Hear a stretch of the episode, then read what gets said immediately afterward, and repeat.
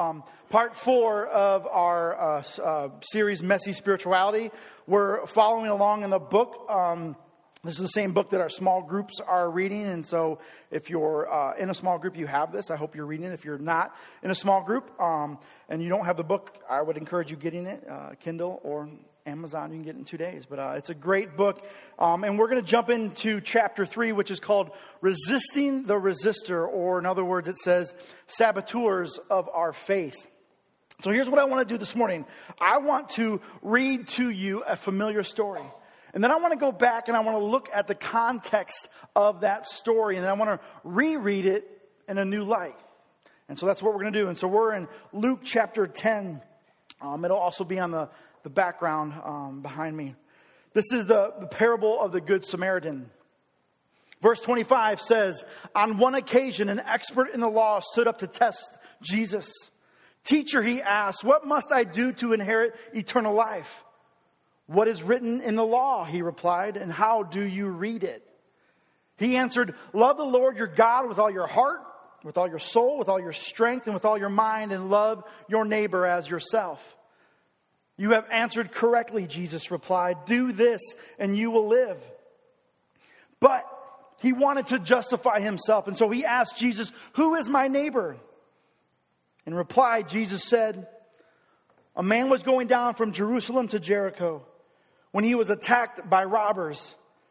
They stripped him of his clothes, beat him, and went away, leaving him half dead. A priest happened to be going down the same road, and when he saw the man, he passed by on the other side. So, to a Levite, when he came to the place and saw him, passed by on the other side. But a Samaritan, as he traveled, came where the man was, and when he saw him, he took pity on him. He went to him and bandaged his wounds, pouring on oil and wine. And then he put the man on his donkey, brought him to an inn, and took care of him. The next day he took out two denarii and gave them to the innkeeper. Look after him, he said. And when I return, I will reimburse you for any extra expense you may have. Which of these three do you think was a neighbor to the man who fell into the hands of the robber? The expert of the law, the expert in the law replied, The one who had mercy on him. Jesus told him, Go and do likewise. I have to be honest. I grew up in church all my life. I have known that I wanted to be a, a pastor uh, in full time ministry since I was 17 years old. I wanted to talk, smell, dress, look like a Christian, whatever that meant. I wanted to play the part. I wanted to do ministry. I made plans to go to Bible college. But ironically, I didn't have much interest in the Bible. I could tell you what the Bible was. I could tell you that it was the Word of God, that it was God's love letter to man, that it was a double edged sword. I, I, I spoke great Christianese. I knew, that I knew the, the, the cliches. I could play Bible trivia with the best of them, right? I could find any verse I needed when I wanted to debate you, to accuse you, or to justify myself. But other than that, I had very little interest in reading it, studying it. I believed I knew what was in there, and no one could convince me otherwise. Now, I wasn't consciously saying this out loud. It wouldn't have been allowed at Bible college to not want to read the Bible, but that was my posture towards Scripture. I don't need to read it. I read it, I know what's in it. I believe what my tribe is saying is in it, and that's good enough for me. I believe what my pastor preached. I believe what my youth pastor preached. I believe what my Sunday school teacher taught me. What I heard at youth conventions and youth camps, I, I, I understood it. I knew enough to know who I thought God was, or maybe who I thought I wanted Him to be, who God wanted me to be, and, and who uh, what He wanted me to do. But most importantly, for a, a soon to be preacher, right? I knew who God was against, right? I knew what I was called to preach against. And that remained my posture through most of my teenage life and, and into Bible college, sadly enough. And I can't give you a specific moment or, or time or, or reason, but there came a point in my journey when Scripture and my desire to understand it became significantly greater. I developed a desire for understanding who wrote the Bible, where it came from, how it came into existence. And it was more than just to answer Bible trivia. I wanted to know how the translations evolved, how I was supposed to even read it. Was there more than one way to, to read the Bible? Do I read it literally or metaphorically? Uh, were there errors in it? Is it authoritative to me now? Does it speak into my current condition? Do I need to even concern myself with the, the culture, the time, the context that it was originally written in? And here's the answer I don't know. I'm still learning, right? I don't have all those questions answered fully. And I say that because I know that a lot of us here, or at, and most of us, or all of us, are at different places in our spiritual journey. And I know for a fact that some of you, when it comes to spirituality, you feel inferior to others. You feel that you don't know enough of the Bible. You don't know enough how to behave or how to live or, or how to measure yourself against other Christians. Let me say something to you. That idea of religion is not in the scripture. That is, this is not a contest, this is not a, a competition. Unfortunately, the church has made it such. Who does it the best? Who, who is the greatest? Who will get the best spots in heaven? And I, and I sometimes wonder if church hasn't been the biggest opposition to spirituality. See, culture is not against your individual pursuit of Jesus. When you tell some of your friends that you're, you're going to go follow God, that you want to you want to be, begin to follow God, they're like, good luck with that, right? I hope you find what you're looking for. You go to a church and you say, I want to follow Jesus, and they're like, Our Jesus? Not dressed like that, you won't, right? Not smelling like that. Go home, clean yourself up, straighten yourself out. And here's a manual to read, right? And come back next week. And then you spend the rest of your life on this spiritual treadmill, right? Trying not to mess up, trying not to be too transparent, trying to follow the rules and pretend you know and you believe their theology and their doctrine just enough to be accepted. And that's how it's described in this book, Messy Spirituality. On page 65, I want, to, I want to read this to you. It says, according to the critics, Jesus did God all wrong. He went to the wrong places, said the wrong things, and worst of all, let just anyone into the kingdom. Jesus scandalized an intimidating elitist country club religion by opening membership to the spiritual life to those who had been denied it. What made people furious was Jesus' irresponsible habit of throwing open the doors of his love to the whosoever's, the just anyone's, and the not a chancers like you and me. Nothing makes people in the church more angry than grace. It's ironic. We stumble into a party we weren't invited to find the uninvited standing by the door, making sure no other uninviteds get in. And then a strange phenomenon occurs. As soon as we are included in the party because of Jesus' irresponsible love, we decide to make grace more responsible by becoming self appointed kingdom monitors, guarding the kingdom of God, keeping the riffraff out, which, as I understand it, are who the kingdom of God is supposed to include. The thinking that what we know gets us in, and the thinking that what they don't know keeps them out. This is what I look at as a, as a saboteur of our faith, a, a saboteur of our spirituality, is this idea of religious elitism. Let me define elitism for you.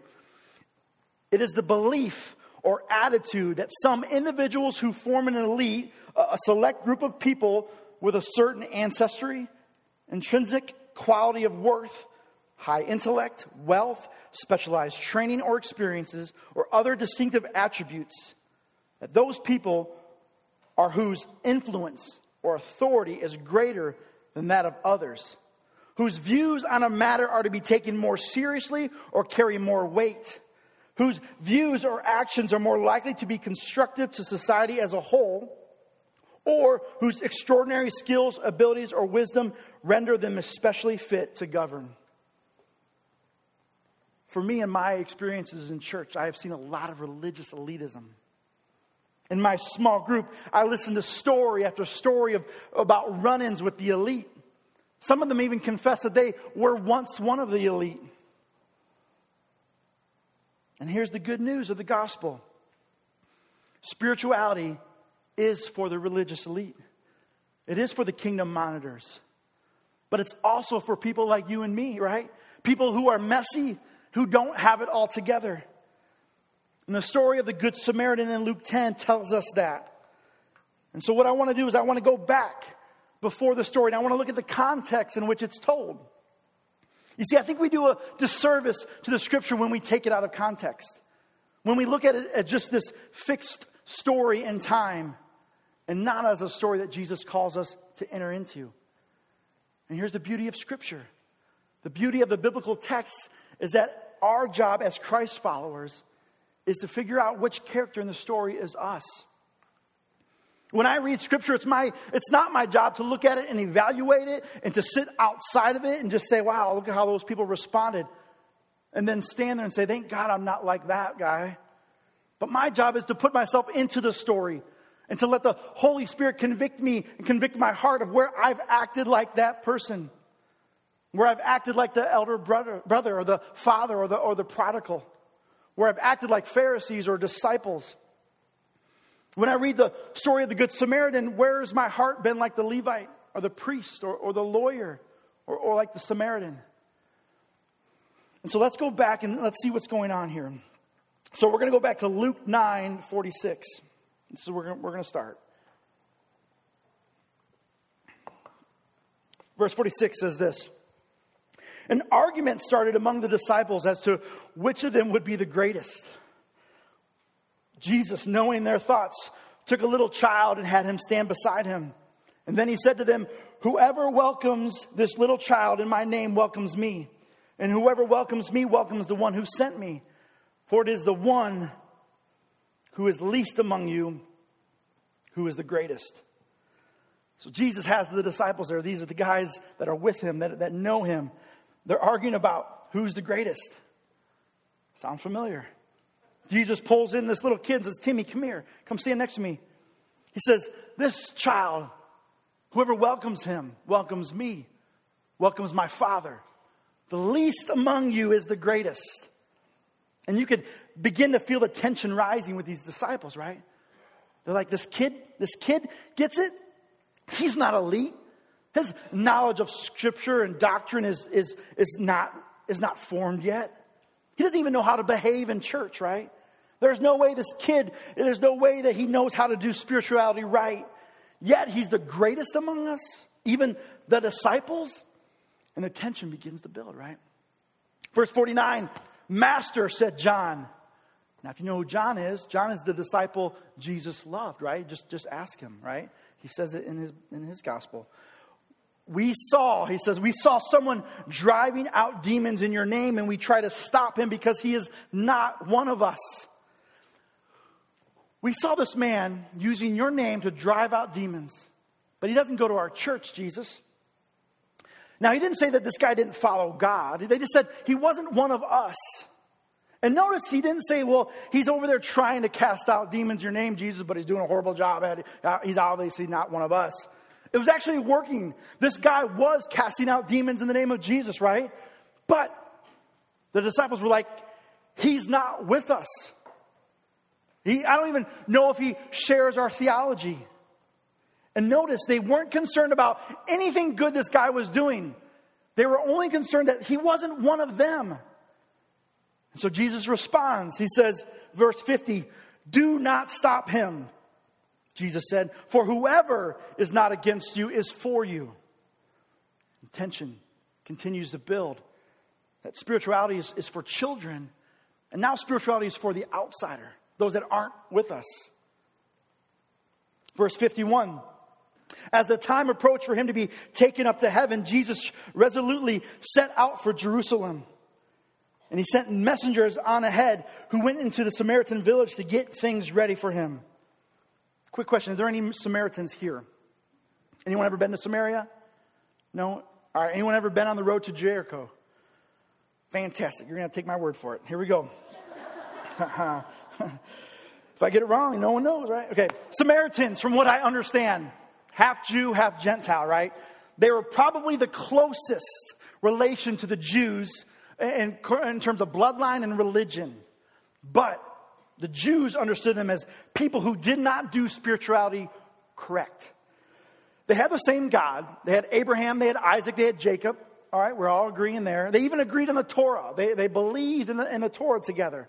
But the Samaritans had wrong theology. They worshiped at the wrong temple.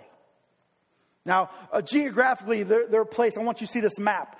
Um, geographically, Samaria is, it's hard to read, but Samaria, Samaria is directly between Galilee, the northern Israel, and southern Israel, which is where you find Jerusalem. Jerusalem is that blue square down the, towards the bottom. So Samaria is, is dead set between them. And there was so much animosity between the Jews and the Samaritans that the Jews would never or would seldomly ever tra- tra- travel through Samaria. But if you know anything about God's people, they were called to Jerusalem uh, many times throughout the year to go and celebrate feasts and, and these festivals. And so they had to get there. And so they would travel on what's called the road to Jericho. And so that's a, a picture of that. Um, but the road to Jericho, and I'm going to describe it from this, this, this thing I downloaded here that tells a little bit of information. I want you to get the, uh, what this road was about. It says that it was uh, approximately 18 miles long. That at Jerusalem's height, where they would start, was 2,500 feet above sea level. And then Jericho was 825 feet below sea level. That's the descent that they would take, or the ascent, depending on which direction you're going. It says such a dramatic change in height brought with its startlingly rapid shift in environmental conditions have proven exhausting for anyone making the, the journey. So they talk about that at one point where the, the, the, rain would only reach a certain amount, that there, there were trees and then the trees would stop. And then there would be vegetation after that that would only reach a, the, the height of a shrub. And then after that, it was just desert plants. Um, that the only things that could find moisture in that, in that moment. And so on top of that, this was known as this, uh, um, they call it the, the ascent of blood. And that's what it was the, the name of this road because of, of all the blood that the bandits repeatedly shed at this place. And so this was a tre- treacherous journey, uh, not only from, uh, you're going from uh, high to low, but just the, the conditions weather-wise and the fact that a lot of times you'd run into pirates or, or robbers on this road. So it was a very dangerous place. But the Jews were willing to travel that as opposed to take the shortcut through Samaria. That's how much dislike and disdain they had for these, these half brothers. And so in verse 53, it says, But the people there, because, uh, hold on, let me go back. Um, it said, uh, verse 52, that he sent messengers on ahead who went into the Samaritan villages to get things ready for him. And it says in verse 53, but the people there did not welcome him because he was headed to Jerusalem. So Jesus and his disciples are coming down from Galilee. They're coming down and they're going to go right through Samaria to head to Jerusalem. And they don't welcome there because the animosity went both ways. The Samaritans also had issues with the Jews. It wasn't one sided. They didn't want them to come through. This was God in the flesh headed to Jerusalem to worship. And Jesus, see here, he doesn't take the path to Jer- Jericho. He goes straight through, right? That's how he ends up meeting the woman at the well, right? But the Samaritans, they believed differently. They thought they were right. They thought the Jews were wrong.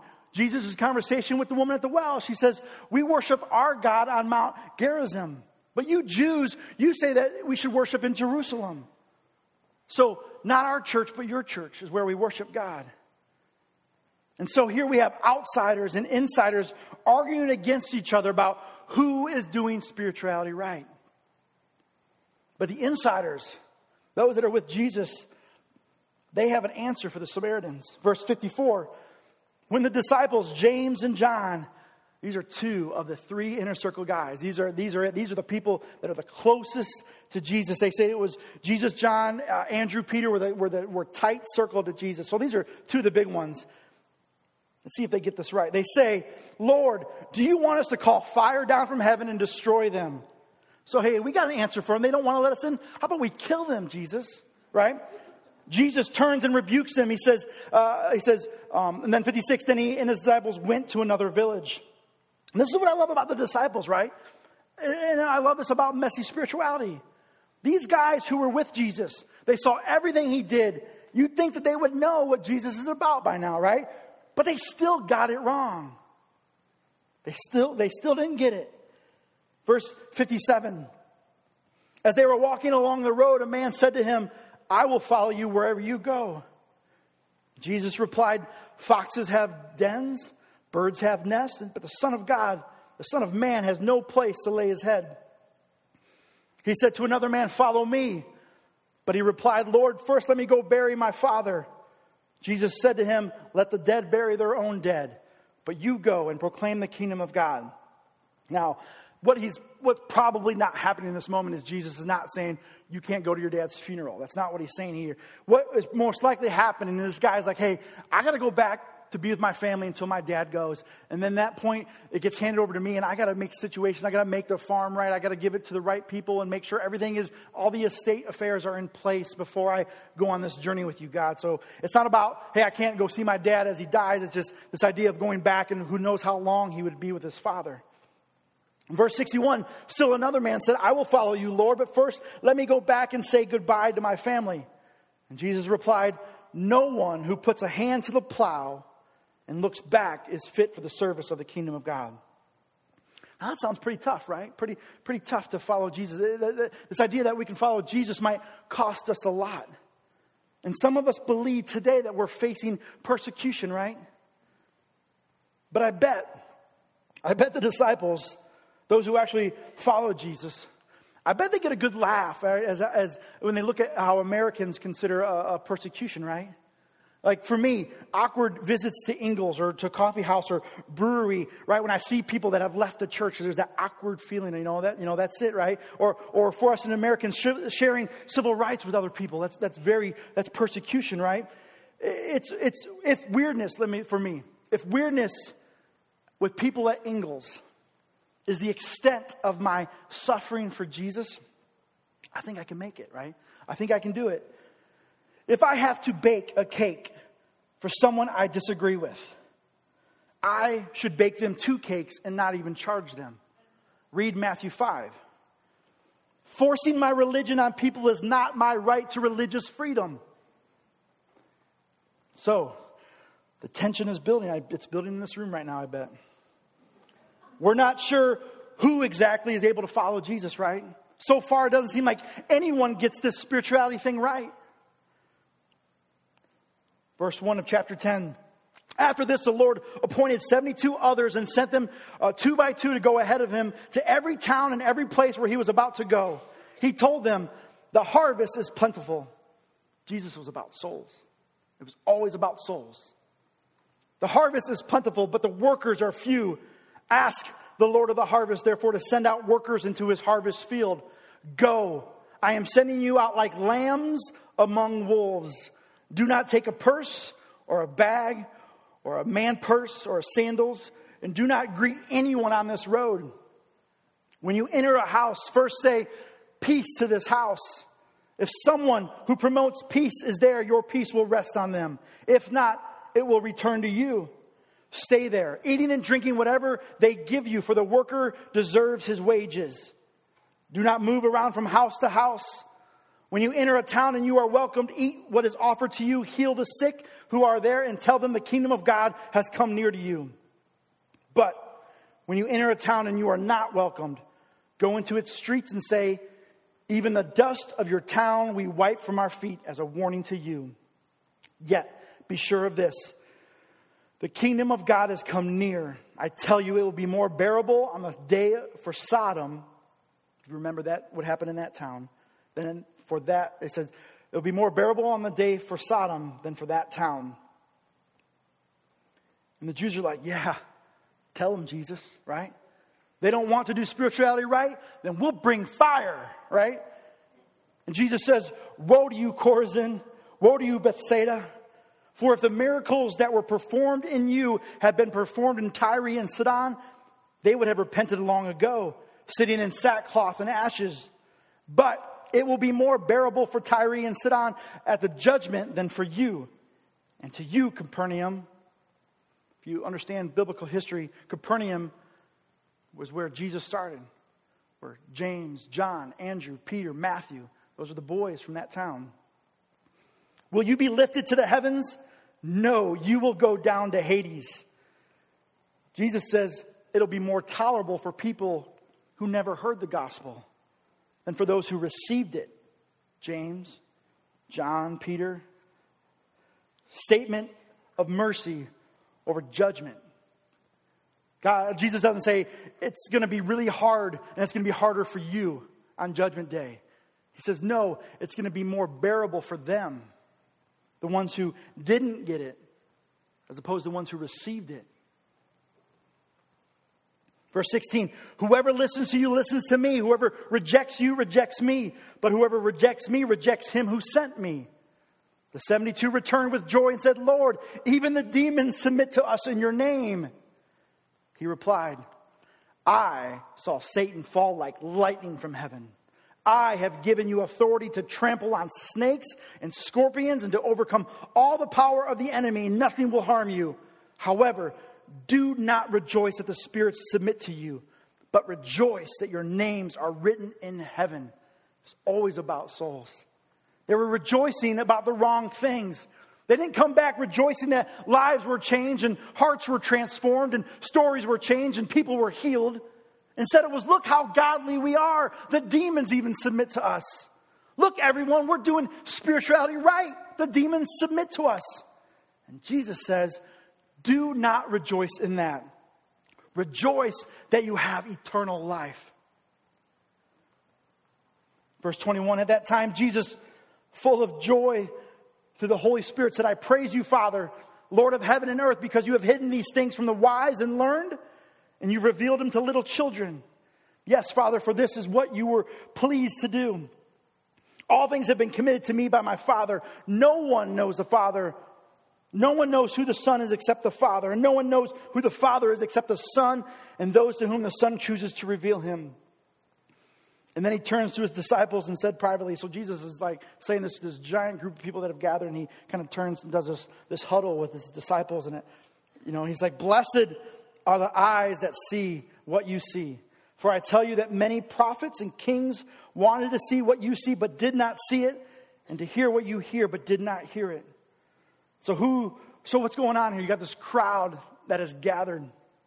There's people who are in, there's people who are out people who were not from our church, and, but they were still casting out demons. And then there were people from our church who were casting out demons, and they're rejoicing over the wrong things. There's Samaritans, Jews, there's the people that have rejected the gospel, there's the people that have accepted it. There, there's this giant mass of people, and there's no clear who's in, who's out.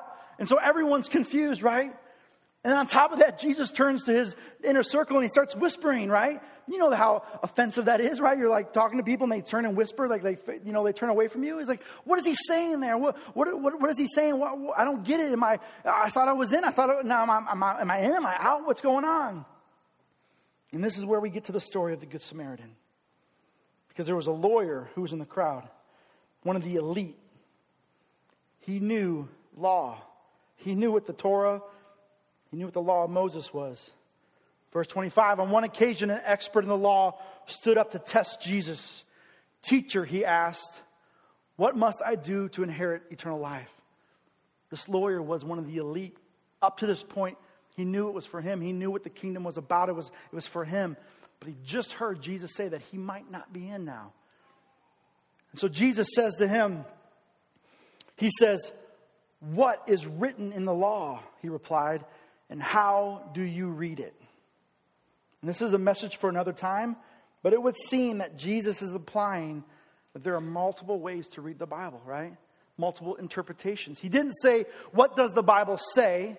He says, What does the Bible read? Did you know that there is an estimated, I read this this week, estimated 43,000 Christian denominations in the United States of America? And that includes like independent churches like us. 43,000 Christian denominations. You know why? It's because the Bible reads, it doesn't say. And I look forward to being able to explore that with you in the future. And Jesus says, or the, the man, the lawyer says in verse 27 Love the Lord your God with all your heart, with all your soul, with all your strength, with all your mind, and love your neighbor as yourself. That was Old Testament Torah. That was a verse out of Leviticus and a verse out of Deuteronomy that over the years um, they had put together and made this, this, this creed um, that what it was to, to follow God. And so the old uh, the lawyer was like, "Man, I knew this. You know, this was an easy question that Jesus kind of served up to him. He, he knew it, and Jesus knew that he knew it. And so, verse 28, Jesus says, "You have answered correctly." Jesus replied, "Do this, and you will live." The lawyer's got to be like, "Man, I knew it. I'm in. I, I know the law. Jesus, I, I knew it. I knew the whole time. I knew I was in." But it wasn't enough for him, right? He wanted to justify himself. He wanted to justify his behavior. And so he asked Jesus in verse 29, Who is my neighbor? Which implies what I believe is the opposite of what he was asking. What I think he was really asking was, is Jesus, who is not my neighbor? Because I don't want to go around loving everyone, right? I don't want to waste time on someone that is not my neighbor. Because he spent his entire life loving a certain group of people. And like the previous question that he answered correctly, he wanted to hear Jesus tell him that you've been loving the right people. You've been loving the Jews. You, have done it right. So as he's sitting there, he's waiting. Jesus replies and says this A man was going down from Jerusalem to Jericho. Okay, I'm tracking. I, I get it. I've, I've, I've, taken that road. That's what the lawyer's thinking. I get it. When he was attacked by robbers, yeah, I, I know exactly what he's talking about. They stripped him of his clothes, beat him, and went away, leaving him half dead. And immediately, this Jewish lawyer has empathy for this man. I know that road. I've been on that road. I've had friends attacked on that road. Those are, those are my people. And we've been victims of horrible people that persecute them. Verse 31 a priest, whoa, this is a Jew, happened to be going down the same road, and when he saw the man, he passed on the other side. So too, a Levite when he came to the place and saw him pass by on the other side. Now the lawyer is kind of embarrassed. He's like, I, understand the law. I, I, I get it. Here's the deal. You see, a priest and a Levite, if they were even to come close or, or touch someone that was dead, they would be made ceremonial unclean, right? And so they would have to go back to the temple and they would have to go through like this two week or, or, or even longer ritual to be made clean again. And so the lawyer's probably thinking, right, I, I get it, you know, and I, am kind of embarrassed, but we, we all have hypocrites in our religion. You know, Jesus, I, I would have stopped, right? You know, I, if I saw another Jew on the roadside in need, I would have stopped, right? You ever seen a person broke down on the side of the road when you're driving? You're kind of like driving, if you're driving a bus, if you're driving, I don't know which, how you hold your wheel, but if you're driving down there and you see the person ahead of you and you're like, man, man, I, I, I think it looks like someone's broken down, they might need some help. And and you begin your mind, you begin to rationalize and start justifying and thinking of reasons why you shouldn't stop, right? You know, it's, it's kind of dark out, right? Uh, oh, it looks like he's got a phone. He's probably fine. He, he might have a gun. Uh, my kids are hungry. I, am hungry, right? I, I'm, I'm late for church, so I got to keep going, right? Or I just left church and I, that's, I, have done enough good, right? Or ah, he's probably a hippie. He likes to walk, so it, it's fine. Or, or he should have bought a Chevy. It's his own fault. He should have bought a Chevy, right? We justify it in our mind until they're so far out of our rearview mirror, we think that someone rescued them already, right? And that's what the priest and Levite were doing. They just figured someone else would do it, someone would do it. We empathize with the priest and the Levite because we all have schedules. It's why many churches don't really want broken, messy people, right? It would really slow us down, right? Now, we don't say that out loud, but having to love people would really get in the way of debating about what it means to love people, right? I mean, it would. And then Jesus says this, and this is where the story gets scandalous. Verse 33. But a Samaritan,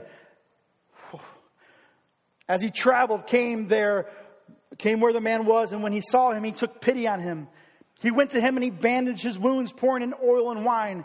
And then he put the man on his own donkey brought him to an inn and took care of him. The next day, he took out two denarii and gave them to the innkeeper. Look after him. he said. And I, when I return, I will reimburse you for any extra expense you may have.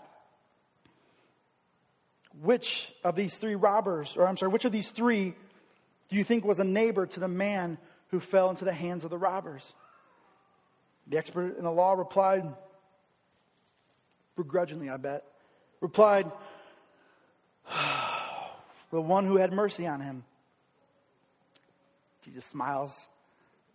Go and do likewise. And here lies the scandal of the story. Jesus could have used anyone else as an example. Why did he choose the Samaritan? I said earlier, they are the closest probably to the Jews, believed almost everything they believed had a few things off. Very close in blood and relation. Let me ask you who do you fight with more? Your third cousin or your brother?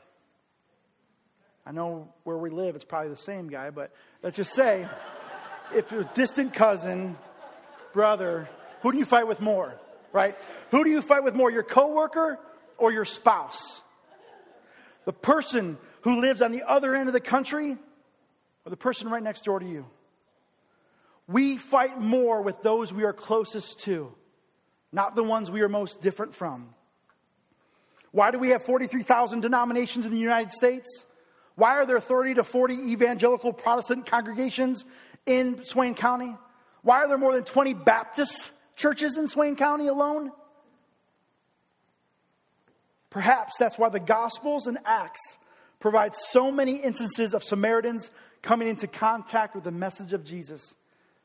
It is not the person from a radically different culture on the other side of the world that is hardest to love but the nearby neighbor whose skin color, language, rituals, values, ancestry, history, and customs are different from one's own.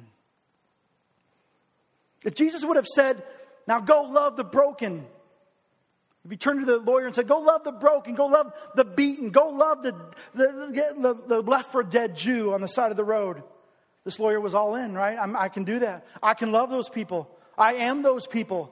I'm broken too. I know what it's like to be on that road. But that's not what he said. He said, Your neighbor is the one whose theology and doctrine and religion is off.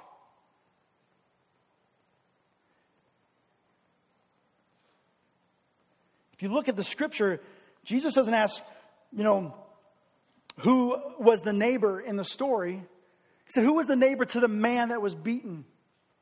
Who was his neighbor? He said it was the Samaritan. So you're that Jew, beaten and broken. Who's your neighbor? Samaritan. Who am I supposed to love? Like, who am I supposed to, who's my neighbor?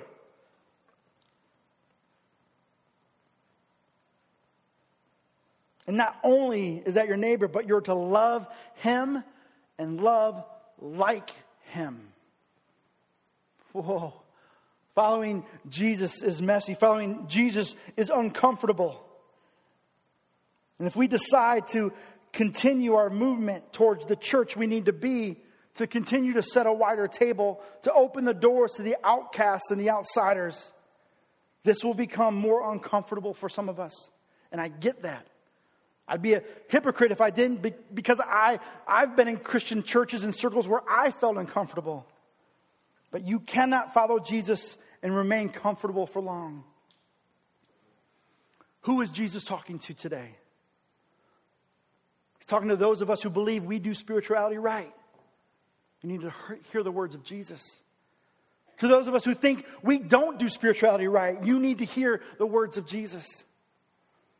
For the one who was told that they are unworthy, unacceptable, you've been rejected by society, by family, by the church, Jesus says, I have come for you, and my spirituality is for you.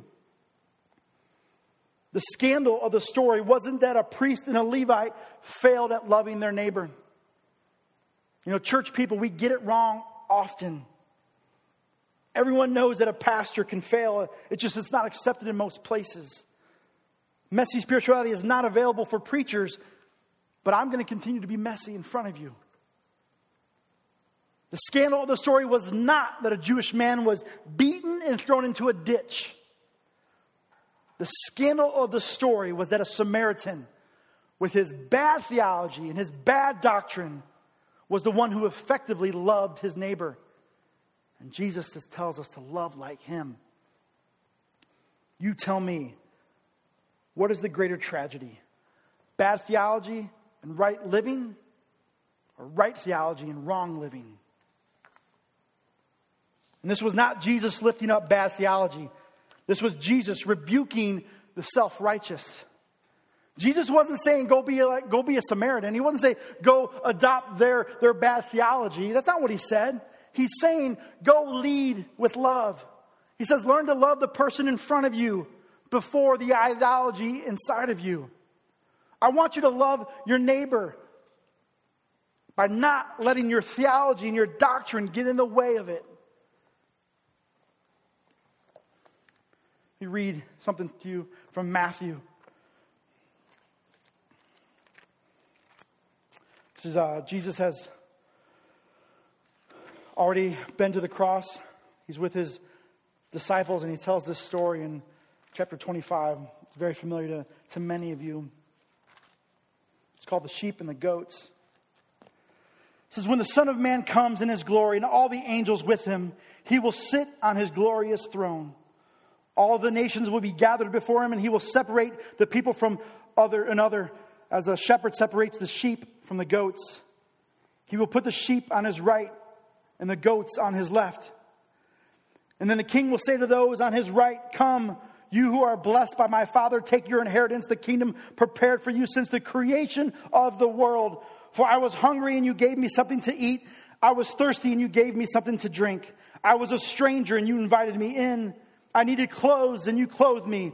I was sick and you looked after me, and I was in prison and you came to visit me. Then the righteous will answer him, Lord, when did we see you hungry and feed you, or, or thirsty and give you something to drink? When did we see you a stranger and invite you in, or needing clothes and clothe you? When did we see you sick or in prison and go and visit you? The king will reply, Truly I tell you, whatever you did for one of the least of these brothers and sisters of mine, you did for me. And then he will say to those on his left, Depart from me, you who are cursed, into the eternal fire prepared for the devil and his angels. For I was hungry, and you gave me nothing to eat. I was thirsty, and you gave me nothing to drink. I was a stranger, and you did not invite me in. I needed clothes, and you did not clothe me. I was sick and in prison, and you did not look after me. They also will answer, Lord, when did we see you hungry or thirsty, or a stranger, or needing clothes, or sick, or in prison, and did not help you? He will reply, Truly I tell you, whatever you did not do for the one of the least of these, you did not do for me. And they will go away into eternal punishment, for the, but the righteous to eternal life. I don't know if I have spirituality right. According to that passage, I don't know if God ultimately cares. He does, however, seem interested in how I love other people. If your faith keeps you from loving others, you might not be doing it right. In the story of the Good Samaritan, Jesus asks which one of the neighbors to this man that was broken. The answer was the one who chose to lead with love, not law. And Jesus says to his church, Go and do likewise. Let me pray for us. God, as you send us out these doors, teach us how to love like you love. You've called us to, to love God, heart, soul, strength, mind, and love our neighbors as ourselves. That starts with loving God, being able to love ourselves and be able to love other people. God, you're the only one that can do that. Show us, teach us. We know that the disciples didn't get it right. The church has failed miserably many times since then. But God, we want to get it right. And we'll do whatever we need to do to get that right, to pursue you and to, to, to love the people you've called us to love. And it's going to be messy at times. But you show up in the mess and you meet us there and you walk with us and you teach us how to love. Continue to do that. Use this place to reach the broken, the outsider, the insider, the outcast. Teach us to love all, to lead with that. In your name we pray. Amen.